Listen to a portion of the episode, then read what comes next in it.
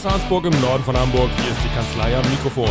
Das sind Dr. Britta Bradshaw, Rechtsanwältin, Notarin und Partnerin der Kanzlei am Rathaus. Und Mareike Lehnhoff, Rechtsanwältin, Fachanwältin für Erbrecht und ebenfalls Partnerin der Kanzlei am Rathaus.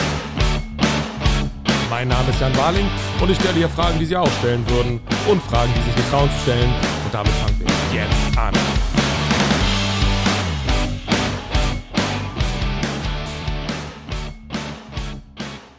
Wir alle haben ja immer schon, als wir ein kleines Kind waren, nicht unseren Willen gekriegt. Ne? Also mir ging das so. Ich will gar nicht für euch sprechen. Oh.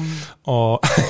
Aber was ja vielleicht viel wichtiger ist, ist, wenn man dann viele, viele, viele Zeiten später seinen letzten Willen hat. Und dieser letzte Wille, ist das etwas, was man wirklich bekommen kann? Und was mich in dem Zusammenhang interessiert, äh, wie sind eure Erfahrungen mit dem Niederlegen von letzten Willen? Mhm. Gute Frage. Also man kann seinen letzten Willen festhalten, die Möglichkeit hat man, äh, in Form eines Testamentes oder gegebenenfalls auch in Form eines Erbvertrages. Letztwillige Verfügung ist der Oberbegriff.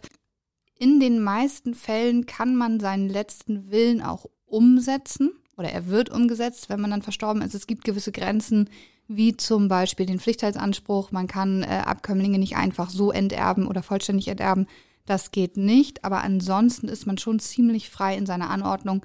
Wir kommen an Grenzen, wenn Tiere erben sollen zum Beispiel. Auch das geht nicht. Ja, Aber so im Großen und Ganzen würde ich sagen, gibt es da doch eine sehr große Freiheit. Ja, auf jeden Fall. Ähm, ganz oft ist gar nicht so das Problem, den letzten Willen zu äußern und umzusetzen, sondern sich zuerst mal zu überlegen, was ist überhaupt mein letzter Wille?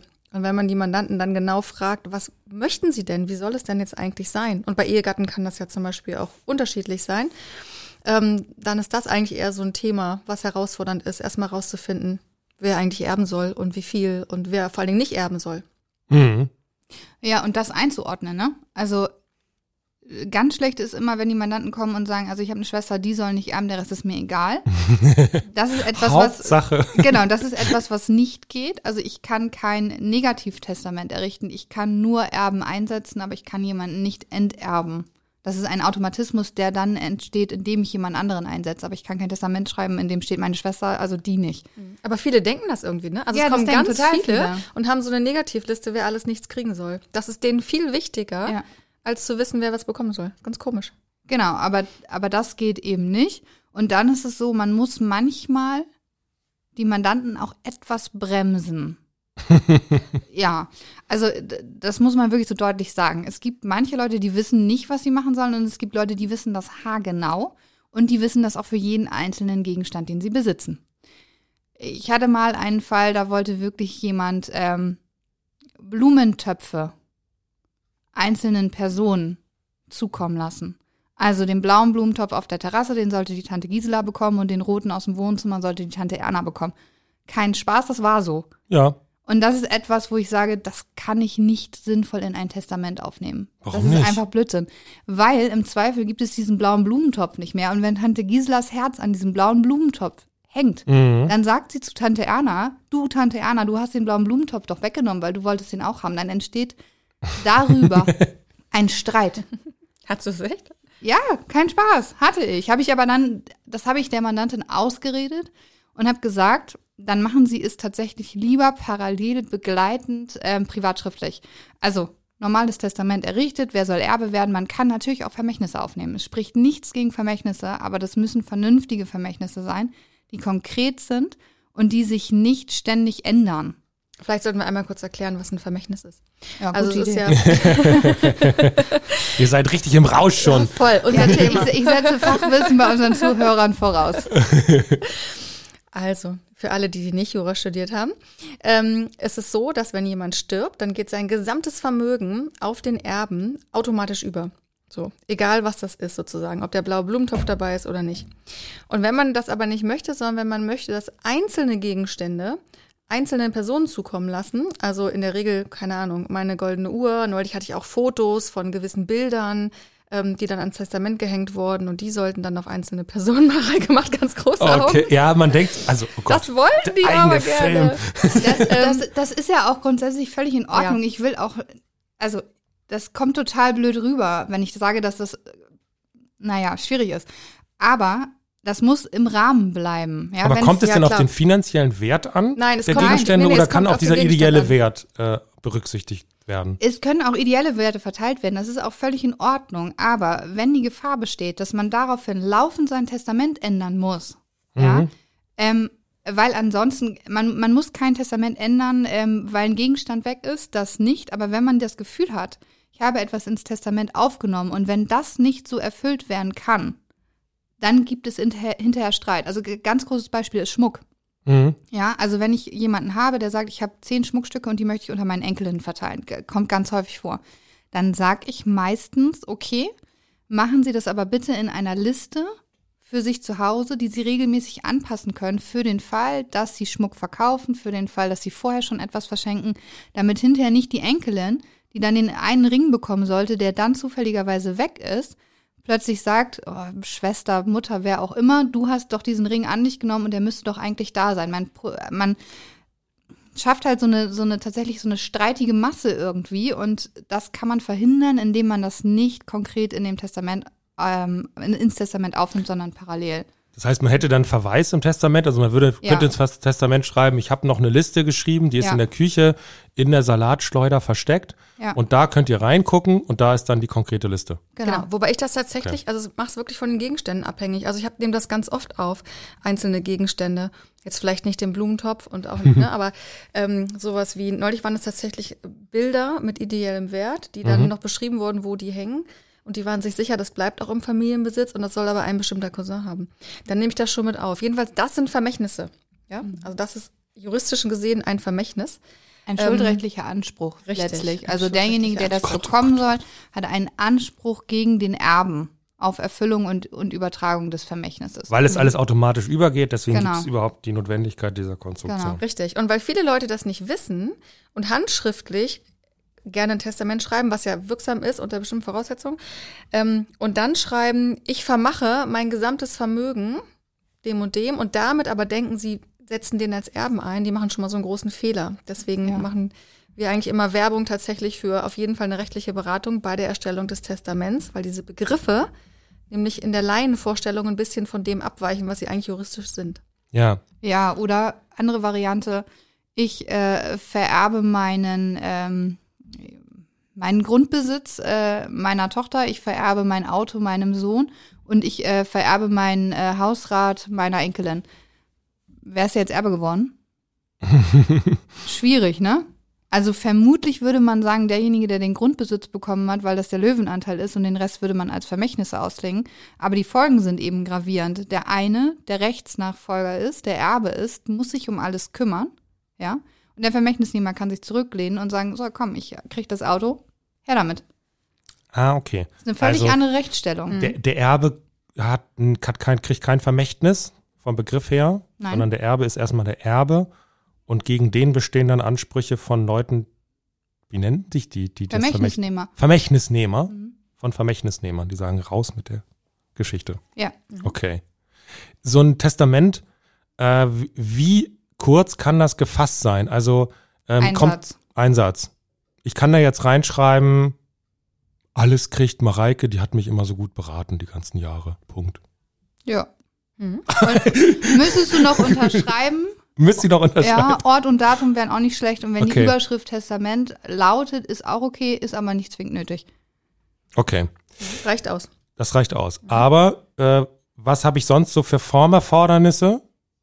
Wenn ich jetzt mehr schreibe, das wird jetzt sehr ausführlich, ich möchte jetzt zehn Seiten schreiben, kann ich das dann mit dem Computer machen, ausdrucken, unterschreiben? Auf keinen Fall. Auf keinen Fall. Also wenn du es selber machst, musst du es handschriftlich machen. Dann musst du die zehn Seiten äh, in Schönschrift verfassen, damit man sie auch lesen kann. Und äh, eigenhändig unterzeichnen. Gibt eine Ausnahme beim Berliner Testament, bei Ehegärten, aber an anderer Stelle vielleicht. Ähm, alternativ notarielles Testament und es gibt noch so eine Twitter-Variante, wo du dein eigenes Testament in einen Umschlag packst und den dann dem Notar übergibst. Das macht aber niemand. Das können wir mal gedanklich außen vor lassen. Okay. Also es reicht auch nicht, jetzt mehrere Seiten auszudrucken und die alle einzeln zu unterschreiben oder Nein, so. nee. Nein, ich muss Mhm. wirklich jedes Wort, was Teil meines Testamentes ist, wirklich schreiben. Das ist für die ältere Generation kein Problem, für jüngere Generation könnte es ein Problem sein.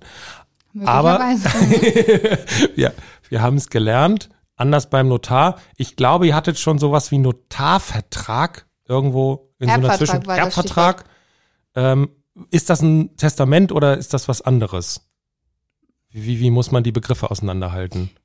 Ein Testament ist letztendlich in seiner Grundform die Willenserklärung einer Person, Mhm. ja, die unabhängig ist von allen anderen Personen und der Erbvertrag bindet die Parteien. Das heißt, das Einzeltestament kann ich jederzeit widerrufen. Wenn ich heute sage, ich setze Jan als Erben ein, äh, Testament, und morgen sage ich, ich setze Britta als Erbin ein, dann ist das völlig unproblematisch. Wenn wir heute sagen, ähm, Jan, du nimmst ja die ganzen Podcasts mit uns auf und das, da bin ich dir total dankbar für und deswegen vereinbaren wir erbvertraglich, äh, dass du mein Erbe wirst. Mhm. Ja, finde ich gut. Ich unterzeichne, du unterzeichnest, damit haben wir einen bindenden Erbvertrag. Dann kann ich nicht morgen sagen, ich setze Britta als Erbin ein. Hm, tja. Das ist der Unterschied. Und dann haben wir noch diese Twitter-Variante, das ist das äh, Berliner Testament, beziehungsweise das gemeinschaftliche Ehegattentestament. Berliner Testament ist ja nur eine Unterform davon. Aber dann klappt das mit dem letzten Willen ja nicht mehr. Ja, dann habe ich mich hier, also Gebunden. wir hätten dann diesen Vertrag geschlossen Ja, Ja, und wenn ich meinen Willen ändere, nee, ich. Mareike. richtig, Ja. warum sollte ich ihn ändern? Macht gar keinen Sinn. Du, naja, du würdest, ja- du würdest ja auch nur was bekommen. Also in unserer Variante, in dem Beispiel gerade, bin ich die Einzige, die verfügt von Mhm. Todeswegen. Ja, und du bekommst es. Wir könnten natürlich auch sagen, wir setzen uns gegenseitig als Erben ein. Dann hätten wir natürlich vielleicht irgendwann beide ein Interesse, das zu ändern. Ich weiß auch nicht, was unsere Ehepartner dazu sagen, aber die müssen wir ja nicht Gut. fragen. Ne? So. Ähm, aber insofern, ja, du hast recht. Wenn man sich erbvertraglich gebunden hat und nicht, was man meistens empfiehlt oder was ich in der Beratung immer empfehle, ein Rück, äh, Rücktrittsrecht mit aufnehme, mhm. dann ist das bindend. Und dann, wenn sich der letzte Wille ändert, hast du Pech gehabt. fiese Sache. Mhm. Ja, aber es gibt manchmal das Bedürfnis dafür. Zum Beispiel bei äh, Lebensgefährten, die nicht verheiratet sind. Wenn die sagen, wir wollen gemeinsam etwas aufsetzen, dann Mhm. haben die nur die Möglichkeit, einen Erbvertrag zu schließen. Wenn sie es gemeinsam machen wollen, ja. Mhm. Ähm, weil denen steht eben der Weg zum gemeinschaftlichen Ehegattentestament. Das Wort verrät es, nicht offen. Also insofern bleibt für die nur der Erbvertrag. Okay. Das, das ist auch gilt auch, die Hauptanwendungsform, oder? Mhm. gilt das auch, aber das gilt nicht für eingetragene Lebenspartnerschaften, ne? Die sind Nein, der die Ehe können- gleichgestellt, Die, ne? die sind der Ehe gleichgestellt. Ja. Immerhin das. Gibt es, glaube ich, aber auch langsam nicht mehr. Ich glaube, das stirbt aus, weil so, die ja okay. auch die Ehe letztendlich schließen können mittlerweile. Ja. Haben wir auch ganz selten, ne? Ich glaube, wir hatten mal eins oder so. Aber. Ja. Ist bei, ist, ist bei mir auch tatsächlich zu vernachlässigen, wüsste ich gar nicht. Komisch. Aber bei der Bindung muss man halt grundsätzlich aufpassen, vor allen Dingen dann, wenn Ehegatten ein gemeinschaftliches Testament machen. Dann müssen sie immer vorher überlegen, soll das jetzt für immer, immer gelten, auch wenn der erste von uns gestorben ist? Oder eben nicht. Ne? Für beides spricht was, aber man muss das einmal durchdiskutieren, weil das Problem ist, wenn man das Testament relativ jung macht und ein Partner vielleicht auch relativ jung verstirbt, dann ist der andere Partner, wenn er Pech hat, ähm, gehindert, nochmal neu zu verfügen Mhm. egal was in der Zukunft passiert. Und das ist natürlich echt ein bisschen das, was die Parteien eigentlich nicht wollen. Das erleben wir ganz oft, dass ähm, neue Testamente gemacht werden und die dann aus allen Wolken fallen, wenn wir sagen, das dürfen sie gar nicht, das geht gar nicht. S- s- Sind wir jetzt so ein bisschen reingestolpert in das sogenannte Berliner Testament mit dieser Konstellation? Wir sind in die Nähe gekommen auf jeden Fall. Ja. Also das Berliner Testament ist eine besondere Form des Ehegattentestaments. Grundsätzlich können ja Ehegatten auch anordnen, ähm, was sie für richtig halten. Mhm. Das Berliner Testament in der klassischen Form ist, die Ehegatten setzen sich als, als Alleinerben ein im ersten Erbfall und äh, Schlusserben werden die gemeinsamen Kinder in der Regel. Warum heißt das eigentlich so, weißt du das? Nein, Warum nicht Ahrensburger Testament? wahrscheinlich, weil die Ursprungsform nicht in Arnsburg entwickelt wurde. Wie Aber so das vieles. ist jetzt so nicht nur in meine Theorie. Entwickelt wurde. Na, vielleicht kommt irgendwann an was anderes aus Ahrensburg. Außerdem, wenn ich es jetzt entwickeln würde, dann wäre ich ja so, also ich würde es ja das Lehnhoffsche Testament nennen. Also Arnsburg, bitte, was soll sich Arnsburg damit rühmen? Ja.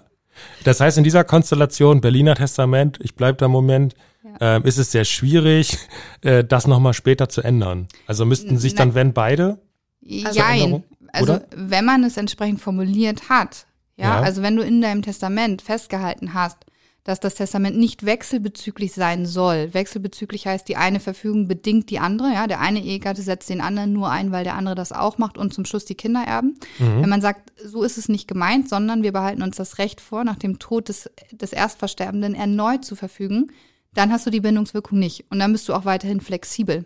Mhm. Okay. Äh, was sind so, so Konstellationen, dass man das gemacht hat, Berliner Testament, und man heiratet später nochmal? Und dann hat man ja eine neue Frau. Und Oder einen neuen Mann, ne? ja. Oder ja. Und damit einen neuen Pflichtteilsberechtigten. Ja. Gutes Stichwort. Mhm. Mhm. Vielleicht sollten wir erstmal kurz, ähm, wo wir gerade beim Pflichtteilsrecht sind, einmal kurz sagen, was Pflichtteilsberechtigte sind. Passt es? Also könntest du das mal kurz sagen, Mareike? Ja, selbstverständlich, selbstverständlich. Also Pflichtteilsberechtigte sind diejenigen gesetzlichen Erben des Erblassers, die entweder Abkömmlinge sind, ja, Kinder? also Genau, ich Kinder, übersetze mal Kinder. genau, Kinder, ja, aber nicht nur Kinder, Auch Enkelkinder. auch Kinder und Enkelkinder und Enkelenkel, äh, Urenkelkinder, sagt man nur.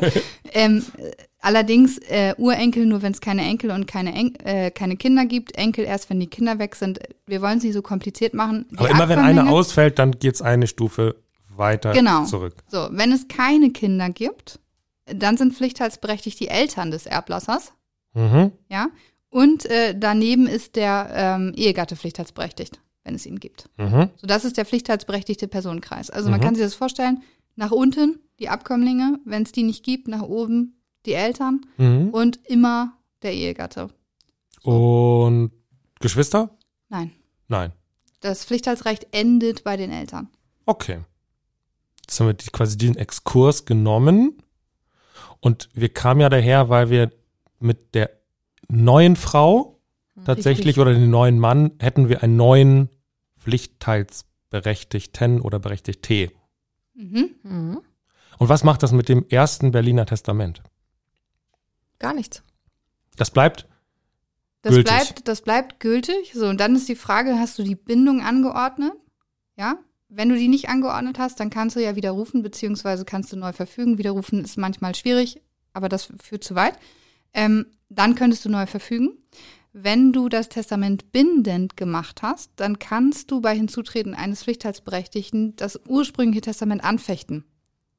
Und kannst sagen, ja, ich, ich fechte meine Erklärung an. Damit ist dann aber das Testament insgesamt unwirksam von Anfang an. mhm. Das bedeutet, dass theoretisch auch nach dem Tod des Erstversterbenden gesetzliche Erbfolge eingetreten wäre. Schwierig. Das heißt, die sind, dann sind, wären die Kinder wieder auf der Matte Ja, und Muss würden man sich sagen, gut überlegen. ah, Ja. warte mal, Mhm. genau. In der Praxis ist das ganz schwierig, weil dann also wenn der Tod 30 Jahre zurückliegt, was wird's dann machen, ne? So, mhm. dann ist irgendwie natürlich der Nachlass aufgebraucht oder man kann ihn jedenfalls nicht mehr rekonstruieren. Es bereitet einfach praktische Probleme, aber formal juristisch ist das Testament dann aus der Welt. Du kannst aber diesen Anfechtungen, äh, die, diese Anfechtungsmöglichkeit ausschließen im Testament. Also wenn man ein Testament ganz bindend machen will, sagt man, also wir binden uns für alle Ewigkeit und darüber hinaus erklären wir einen Anfechtungsverzicht. Dann geht auch die Möglichkeit der Anfechtung bei Hinzutreten eines Pflichtteilsberechtigten nicht. das So. klingt kompliziert. Festgezurrt für ewig. Festgezurrt für ewig. Aber so richtig greifen in der Praxis tut das doch dann wahrscheinlich nur für Dinge, die irgendwie so ihren Wert halten, was ich ein Grundstück oder so, weil jetzt ein Barvermögen oder irgendwelche Anleihen, Wertpapiere oder so, die vielleicht dann Teil dieses dieser Erbmasse sind, die ich bekommen habe, über die kann ich doch weiter auch verfügen, oder? Was meinst du mit greifen? Naja, ich habe jetzt mit meiner ersten Frau ein gewisses Vermögen, ja, Mhm. und wir nehmen mal an, ich habe das gemeinsam mit ihr. Und dann kriege ich ja erstmal im ersten Step, würde ich ja alles bekommen. Und dann kann ich, muss ich das ja irgendwie ein Stück weit eigentlich erhalten, ne? Weil ich habe es ja nur vorübergehend, bis es irgendwann die Kinder bekommen. Ah, So, jetzt fragt, okay, es heißt, es würde jetzt wahrscheinlich für mich bedeuten, ich, ich, ich kann jetzt nicht das Haus verkaufen, ne? das kommt drauf an. Was? Also wenn man einfach nur gesagt hat, ja. Wir setzen uns gegenseitig zu Alleinerben ein, Punkt, Schlusserben sind die Kinder, dann kannst du das alles, äh, dann kannst du das alles verkaufen. Wenn du das Testament dann nicht bindend gemacht hast, dann kannst du auch alles verschenken. Okay, aber wenn es bindend wäre, würde es bedeuten, ich darf das Haus nicht verkaufen. Doch, verkaufen ja, verschenken nicht. Ähm, Mhm. Das, was du meinst, ist Vor- und Nacherbfolge. Hm, Hat mit der Wiederheirat jetzt im ersten Schritt überhaupt Okay. gar nichts zu tun. Genau. Mit diesem Anfechtungsverzicht ist er völ- völlig unabhängig. Genau, das ist einfach nur eine, Beschränk ja, eine Beschränkung der Erbeinsetzung im Grunde genommen. Das ist das, was du sagst, nämlich äh, ich setze dich als Erben ein, du bist aber nur Vorerbe, Nacherben sind die Kinder. So. Allerdings, ein Stück weit hat es vielleicht eine Verknüpfung, weil man nämlich sagen muss, in dem Moment, wo dann der erste Erbfall eingetreten ist, sind sowohl der Vorerbfall festgelegt als auch die Nacherbfolge festgelegt. Das heißt, tatsächlich das, was du dann von deiner Frau geerbt hast, das bleibt in der, ähm, in der Nachlassmasse deiner, deiner Ehefrau. Es wird kein gemeinsames Vermögen, sondern es bleiben zwei getrennte Vermögensmassen. Und die Vermögensmasse deiner Ehefrau geht in, de, in dem Moment deines Todes automatisch auf deine Kinder über ja, selbst wenn du deine Erbfolge nochmal änderst. Mhm. Ja, also wenn du sagst, aber nach mir sollen die Kinder nicht erben, dann kriegen sie trotzdem das, was du von deiner Frau bekommen hast. Das ist das Instrument Vor- und Nacherbfolge. Und was du dann im Einzelnen darfst, das richtet sich nach der konkreten Ausgestaltung. Also man kann befreien, man kann nicht befreien schwierige Konstellation empfiehlt sich eigentlich nur, ich würde sagen, in Patchwork-Familien haben wir das öfter mal mhm. mhm. und äh, in Situationen, wo wir mit bedürftigen äh, Kindern zu tun haben. Das heißt, eines der Kinder ähm, ist behindert oder bezieht Sozialleistungen und ist voraussichtlich nicht in der Lage, seinen eigenen Lebensunterhalt zu verdienen. Dann äh, arbeiten wir auch häufig mit Vor- und Nacherbfolge. Das ist dann ein bedürftigen Testament. Okay. Ähm, was kann man alles noch so reinschreiben in Testament? Äh, was dann in der Zukunft der Erbe machen soll. Wenn ich noch so Wünsche habe, was er zu erledigen hat, äh, wie kann man das machen? Also ein praktischer Anwendungsbereich ist beispielsweise, ähm, ist jetzt nicht so, nicht so ein interessanter, aber ähm, wichtig für Eltern mit minderjährigen Kindern, Testamentsvollstreckung, dass man sagt, solange meine Kinder noch nicht was ich, 18, 25, mhm. 27 sind, was auch immer, ein bestimmtes Alter erreicht haben, soll sich jemand anders um den Nachlass kümmern, soll den Nachlass abwickeln oder verwalten, Testamentsverstreckung. Das kann man noch mit aufnehmen. Man kann bei minderjährigen Kindern eine notarielle Vorsorge mit aufnehmen, also eine, ähm, ja, wie heißt es, Vorsorgeerklärung. Nee. nee, du meinst den Entzug der Vermögenssorge nee. oder meinst du die Vormundschaft? Die Vormundschaft. Nein. Ja. Vormundschaft. Die Vormundschaft, ja. Die Vormundschaft, dass du sagst, wenn wir beide jetzt ums Leben kommen, wer soll sich denn dann um unsere Kinder kümmern, dass man mhm. das mit aufnimmt. Und ansonsten kannst du alles Mögliche reinschreiben. Man muss dann immer nur gucken, ist das irgendwie eher ein Wunsch oder soll das wirklich bindend sein? Soll das eine Auflage sein? Also Beispielsweise, weiß ich nicht, ob du sowas jemals hattest, mein Sohn erbt nur, wenn er sein Medizinstudium abschließt oder so. Solche Dinge. Ja, gibt es. Mhm. Versuche ich den Mandanten auch eher auszureden. Mhm. ähm, aber natürlich gibt es auch da manchmal begründete Ansinnen. Ähm, was häufig vorkommt, ist, dass man sagt, ähm, jemand erbt zum Beispiel eine Immobilie, meinetwegen der Sohn, das macht man vielleicht aus erbschaftssteuerlichen Gründen sogar, um die Nachlassmasse aufzusplitten. Aber die Ehefrau, die es auch noch gibt, die soll Niesbrauchsrecht äh, bekommen. Ja? Das heißt, du hast ein Vermächtnis, die Immobilie geht raus aus dem Nachlass, die Ehefrau ist Alleinerben und die kriegt aber als, äh, als Untervermächtnis, ja, mhm. äh, kriegt die dann das Niesbrauchsrecht. Das ist auch etwas, was bindend ist. Das kann, äh, weil es ein schuldrechtlicher Anspruch dann äh, nicht mehr gegen den Erben, sondern gegen den Vermächtnisnehmer ist, kann durchgesetzt werden. Und im Gegensatz dazu gibt es ihm, das hatte Britta angesprochen, die Auflagen. Auflagen sind im Prinzip, äh, oder ist die Formulierung eines Wunsches. Ich möchte, dass ähm, mein Sohn Klavier spielen lernt äh, und auf meiner Beerdigung dann ein ganz tolles Lied spielt. Das ist Quatsch, ne? mhm. ne? aber so in die Richtung. Und wenn man da keine Mechanismen einbaut, die das irgendwie kontrollierbar machen, dann ist das wirklich nicht mehr als ein Wunsch. Mhm. Wenn ich jetzt einem Testament ähm, einen, einen dieser Pflichtteilsberechtigten jetzt ausschließe, ja, schreibt das da sogar rein, kriegt nix. ja, aber was, was haben wir eingangs gelernt? Dass es mit Negativformulierungen schwierig ist, ne? Ganz genau. So, aber ähm, ich muss das nicht begründen in meinem Testament, ne? Nein. Ich kann da einfach, ich kann das einfach, ich das einfach, wie es ist. Das musst du nicht begründen, es sei denn, das kommt aber in der Praxis auch ganz selten vor. Du möchtest tatsächlich den Pflichtteil entziehen. Das heißt, du möchtest nicht enterben. Enterben heißt, man kriegt noch einen Pflichtteil, so man pflichtteilsberechtigt ist, sondern du möchtest darüber hinausgehen und den Pflichtteil entziehen. Mhm. Dann musst du die Voraussetzung dieses, dieses Anspruches ganz detailliert begründen. Also zum Beispiel. Im Testament dann. Genau. Also es gibt bestimmte Gründe. Also ich sag mal, der Maßstab ist, das ein bisschen niedriger ist er schon, aber das verdeutlicht es ganz gut. Der Maßstab ist, äh, man hat dir nach dem Leben getrachtet, ja? Mhm. Also äh, deine Frau hat versucht, dich umzubringen und deswegen möchtest du ihren Pflichtteil entziehen. Dann musst du das ganz konkret darstellen, ja? Dann musst du sagen, ich möchte mir jetzt keinen kein Mordversuch ausdenken, aber das, das muss rein. Genau. Dann, das musst du begründen. Aber wenn du. Wenn der du, eine Drink sah so komisch aus, ich glaube, der war, da genau. war mit Gift und so und deswegen. Ja, aber du lachst, wir hatten neulich so einen Fall. Was? Im Familienrecht, ja, da hat die, da hat die Frau äh, die Herztabletten ausgetauscht. Ah, echt? Ja, ist aber Jens bei Stefan. Ja, ja, ja. Okay. Und dann war die Frage, ob sie den Unterhaltsanspruch dadurch vielleicht verwirkt haben könnte. Ja, Mhm. aber das wäre kein Fall für eine Pflichtteilsentziehung. so. So. Aber das muss ich im, im Testament schreiben, damit es wirkt. Wenn das Ja. jetzt, wenn das jetzt später nicht wirkt, Ja. also ein Gericht würde dann wahrscheinlich sagen, ja, coole Begründung, aber wirkt nicht, dann würde diese Person den Pflichtteil bekommen. Ja, das wäre dann genau. die Lösung des Problems. Ja, also du kannst auch zu Lebzeiten schon einen Feststellungsantrag stellen darauf, dass der Pflichtteil entzogen wird. Das macht aber so gut wie niemand, weil so weit geht dann das Interesse meistens doch nicht. Ja. Wenn du aber nur enterben willst, wie gesagt, Pflichtteil bleibt, dann kannst du sagen, äh, Mareike erbt, Britta, du gehst leider leer aus. Wie erfahre ich davon, dass vielleicht jemand ein Testament geschrieben hat? Wenn das Testament hinterlegt wurde, also wenn es ein notarielles Testament gibt, dann muss dieses notarielle Testament vom Notar hinterlegt werden und zwar beim Amtsgericht, das für seinen Amtssitz zuständig ist. Und äh, wird im zentralen Testamentsregister registriert und dann äh, findet in dem Zeitpunkt, wo derjenige verstorben ist, gibt es eine Meldung vom Sterbestandesamt an das Geburtsstandesamt und von dort meine ich an das zentrale Testamentsregister und die sagen, liebes Amtsgericht, eröffne bitte mal das Testament. Und das Amtsgericht schaut dann, wer ist in irgendeiner Form betroffen. Das heißt, wer steht drin, Mhm. wer steht vielleicht nicht drin, hätte aber eigentlich einen Anspruch und all diese Personen bekommen das eröffnete Testament zugestellt. Und an der Stelle, kleiner Hinweis, ein Testament wird nicht vom Notar eröffnet, es wird auch nicht zur Testamentseröffnung geladen. Es gibt diesen feierlichen Rahmen, den es in Filmen gibt, den gibt es nicht in der Praxis. Das finde ich nicht gut. Ja, also es gibt die, also im, äh, im FAMFG steht dazu tatsächlich, dass man das machen könnte. Ja, das wäre Ja? jetzt mal nicht meine Aber Frage. wollen, wir Was das ist, nicht, wollen wir das nicht mehr machen? was ist, wenn ich ja, darauf, also das Gericht kann das machen. Ach so. was aber ist, das wenn ich Gericht tut darauf es nicht. bestehe, dass alle von Britta eingeladen werden und Britta vorliest? Ihr kannst ja nicht, hast ja keinen Anspruch drauf. Du bist ja auch tot. Ja, eben. Ja, wenn ich das, ich will das aber. Ja, dann kannst du das mit Britta im Vorfeld regeln. Dann, musst du also, dann muss Britta dir sagen, was es kostet und dann schließt du darüber einen Vertrag. Ja, und dann Ich, dann will ich lese auch ich nicht das mehr. alles vor, Jan. Kein Problem. Ja. Hm.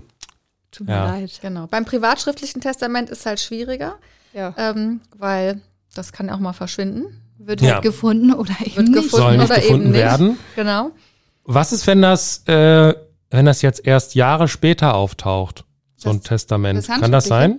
Das kann sein, ja klar. Ja, klar. Also wenn man dann ähm, äh, Jahre später irgendwo beim Durchsuchen noch ein Testament findet, dann muss aber dieses Testament, also es gibt für ähm, privatschriftliche Testamente eine Ablieferungspflicht. Also findest du so etwas, musst du das beim zuständigen Nachlassgericht einreichen und das Nachlassgericht wird das eröffnen. Und es entfaltet gegebenenfalls auch seine Wirkung. Also wenn man jetzt ein notarielles Testament 2018 errichtet hat und sich das 2019 anders überlegt Mhm. hat, privatschriftlich, und es ist ein Einzeltestament, hat Mhm. also keine, keine Voraussetzungen an, also die, der Widerruf ist an keine Voraussetzungen geknüpft, sondern einfach möglich, dann kann es durchaus sein, dass jemand, der denkt, ich bin auf Basis eines 2018er Testaments Erbe geworden und das auch über Jahre so ausgeübt hat, dass der dann feststellt, oh, Mist, ich bin doch nicht Erbe. Und Dann muss er das, was eben da ist, noch herausgeben. Ne? Weitere Ersatzansprüche sind möglicherweise schwierig, weil er entreichert sein könnte. Das ist aber eine Einzelfallfrage. Okay, das heißt also, man hat die, die Taler schon verteilt Ja, und dann kommt später eine neue Regelung, wie man die Taler hätte verteilen sollen und ist aber doof, weil ja. Taler weg. Aber man ist ja dann, wenn man keine Kenntnis davon hatte, ist man ja gutgläubig. So, und äh, dann hat man auch unter gewissen Voraussetzungen eben das Privileg, dass man sagen kann, ich durfte das so, weil ich bin auf Basis des Testaments davon ausgegangen und dann kann einem da relativ wenig passieren. Aber also man das, stürzt dann nicht in Schulden, weil man das Geld derweilen verprasst hat. Ja, ich würde das jetzt nicht so pauschal vermeiden, aber grundsätzlich nicht, nee. Okay. Aber eins können wir, glaube ich, festhalten, ähm, ohne jetzt zu groß ähm, dafür Werbung machen zu wollen, aber ein notarielles Testament, das macht schon Sinn, aus verschiedenen Gründen. Und einer ist eben, es wird automatisch eröffnet. Mhm. Weil was Ja. sind da so, was sind sonst noch so die weiteren Risiken, die drin stecken? Also, Also zum einen ist es natürlich ne, auffindbar, klar. mhm. Ähm, zum anderen hast du rechtssichere Formulierung, weil du es eben mit einem Juristen erstellt hast. Ähm, und du hast noch einen ganz weiteren großen Vorteil. Du kannst ja in Deutschland durch zwei Wege nachweisen, dass du Erbe bist. Das eine ist ähm, ein notarielles Testament. Damit kannst du nach Eröffnung mit Eröffnungsvermerk sofort losgehen, zur Bank, was auch immer, zum Grundbuchamt, überall hin. Äh, wenn du das nicht hast, brauchst du einen Erbschein. Mhm. Und der Erbschein muss beantragt werden beim Notar oder beim Nachlassgericht, kostet nochmal eine extra Gebühr. Auch die Erteilung kostet nochmal eine Gebühr. Und es gehen zum Teil mehrere Monate ins Land, bis der Erbschein wirklich erteilt ist. Ja, okay. So, und von daher ähm, ist das notarielle Testament einfach, finde ich, die beste Alternative. Ja, zumal sich die Frage, ähm, ob der Erblasser das denn wirklich selbst geschrieben hat, nicht stellt. Mhm. Ja, die, Geschäftsunfähigkeit genau, die, sich die nicht. Identität ist bestätigt, dann steht äh, drin, er war testierfähig bzw. geschäftsfähig. Das ist durch den Notar nicht abschließend zu beurteilen, aber es ist sehr schwer zu erschüttern, wenn es denn einmal drin steht. Mhm. Und äh, die Unterschrift wird überprüft, ne? Also Mhm. das, äh, das sind ganz maßgebliche Vorteile, weil ansonsten, also wenn man über Testamentsanfechtung spricht, was auch nicht so oft vorkommt, aber dann reden wir eigentlich immer über handschriftliche Testamente. Mhm. Notarielle Testamente sind da, also ich, ich, es ist ganz schwer, die anzugreifen. Also dann müsste man wirklich sagen, ich habe hier irgendwie aber drei Atteste von Ärzten, die schon damals gesagt haben, der war eigentlich völlig geschäftsunfähig. Und das merkt man aber ganz gut Ja, in der Beurkundung, würde ich Absolut. sagen. Ne? Ja, absolut. Also du merkst auch, ob jemand, das ist jetzt ein kleiner Exkurs, aber du merkst, ob jemand darauf gedrillt wurde im Vorfeld zu sagen, ich bin 1959 geboren, am 5. Mai und das war ein Freitag.